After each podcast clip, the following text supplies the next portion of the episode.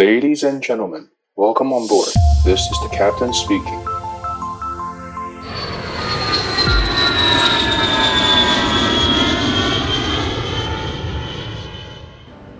Hello，大家好，我是 Cathy，欢迎大家再次收听机长广播频道，加入我们，和我们一起分享航空的大小事。今天要来跟各位谈的主题呢，是飞机的起落架。当飞机在天空中飞行的时候，靠着襟翼啊、方向舵，还有升降舵来控制飞机的转弯、滚转，还有角度。那当飞机在地面上滑行的时候呢，是靠什么转向呢？没错，如果你是一个航空迷，一定不能不知道，靠的就是飞机的鼻轮啦。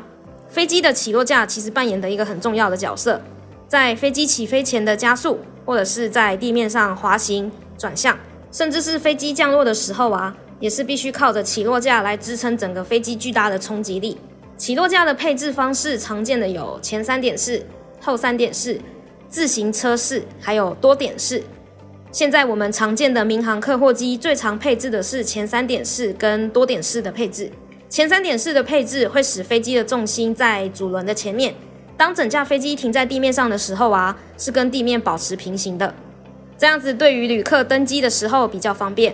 在上下货的时候也比较轻松，因为驾驶舱跟地面是平行的，所以当飞行员在驾驶舱里面的时候，视野也比较好。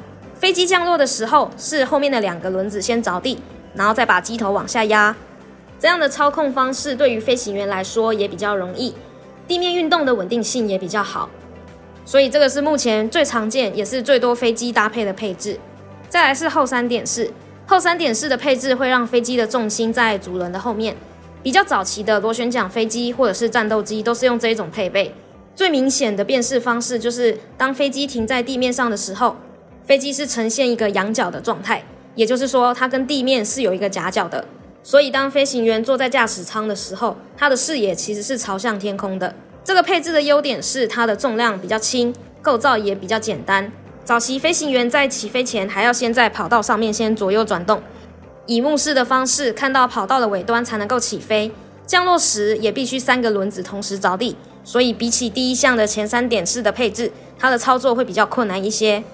后三点式的配置在一九四零年代之后就逐渐被前三点式取代了。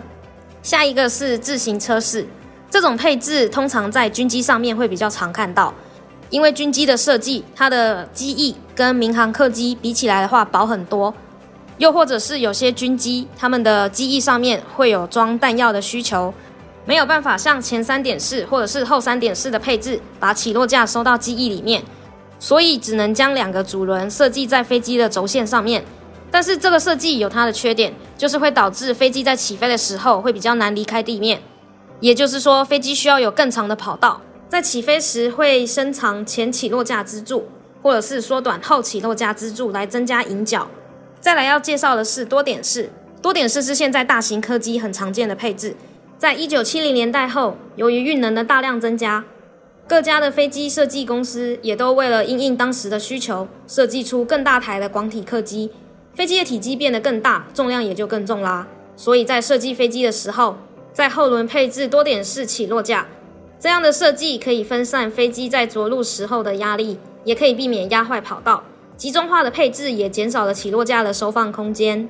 这边跟大家脑力激荡一下，大家觉得鼻轮收起来的方式是向前收呢，还是向后收？答案就是向前收。这是因为如果当液压系统故障的时候，鼻轮会需要靠手动的方式让它放下。这里的手动的意思不是指机长跑到下面去把鼻轮搬下去哦，不是这样子，而是靠着重力让鼻轮自己落下。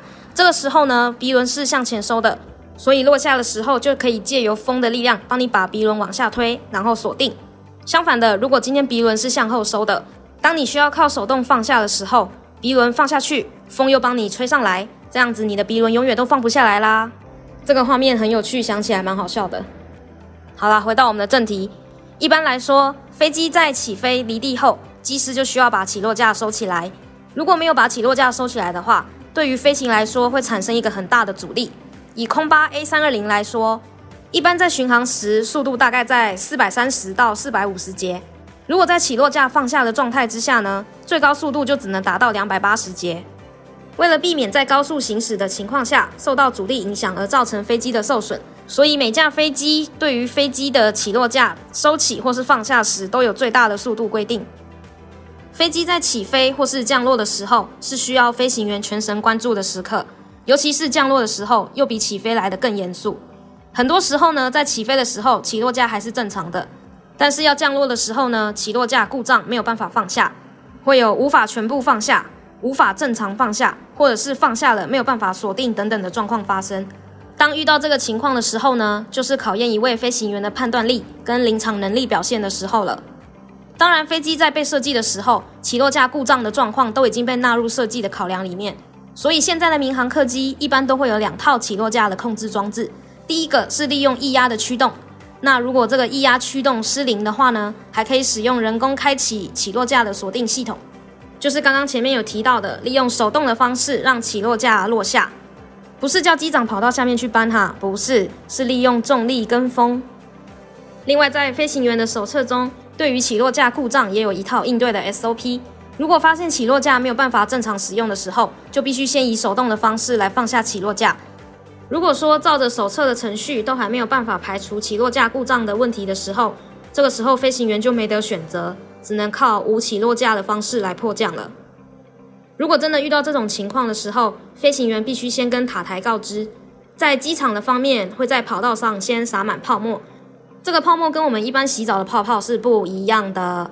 这个泡沫它有防火跟阻燃的作用，也可以保护机体不会因为剧烈跟地面摩擦时被破坏。然后飞行员必须先把飞机开到无人区，把油箱里面的油料都先放掉。这个步骤除了可以减轻飞机的重量之外呢，最重要的是，它可以防止飞机在迫降的过程中，因为油箱破裂造成漏油。当机身跟地面摩擦的时候，如果漏油了，就会很容易引发爆炸。飞机在迫降到跑道上面之后，会因为缺少鼻轮上的刹车，所以只能靠发动机的反推装置来使飞机停止。那当飞机完全停止之后呢？这个时候就会跟拍电影的时候一样，全部的消防车跟救护车都会一拥而上，包围飞机，避免更进一步的意外发生。这边举一个迫降的例子给大家做参考：一架隶属于沙乌地航空的 A 三二零客机从麦地起飞，原定是要飞往孟加拉的首都达卡。诶，我知道你在想什么，不是那个打卡，达是达到的达哦，谢谢。结果发现液压系统故障了，于是机长决定紧急转降吉达的阿卜杜勒阿齐兹国王国际机场。那个时候还由于机场过度繁忙，没有办法马上空出跑道。所以飞机还在天空中盘旋了一下子，等候塔台的指令。终于等到塔台的降落许可之后呢，机长就照着手册尝试各种方式，但是起落架的故障还是没有办法排除。最后机长就决定用机头着地的方式迫降。在降落的过程中，因为机身与跑道的过度摩擦而喷出大量的火花，但是还好，最后没有造成任何人员伤亡。现在这样听起来都非常的轻松，但是你要知道。当时候飞机上可是载着一百多个乘客跟机组员，可见当一位飞行员是需要极大的抗压性跟非常准确的判断力才有办法胜任。以上就是今天跟大家分享的起落架小知识。如果大家对于什么样的航空知识是想要多了解的，或者是想要听什么样跟航空有关的主题，都欢迎在留言区告诉我们哦。机长广播频道，我们下次再见喽，拜拜。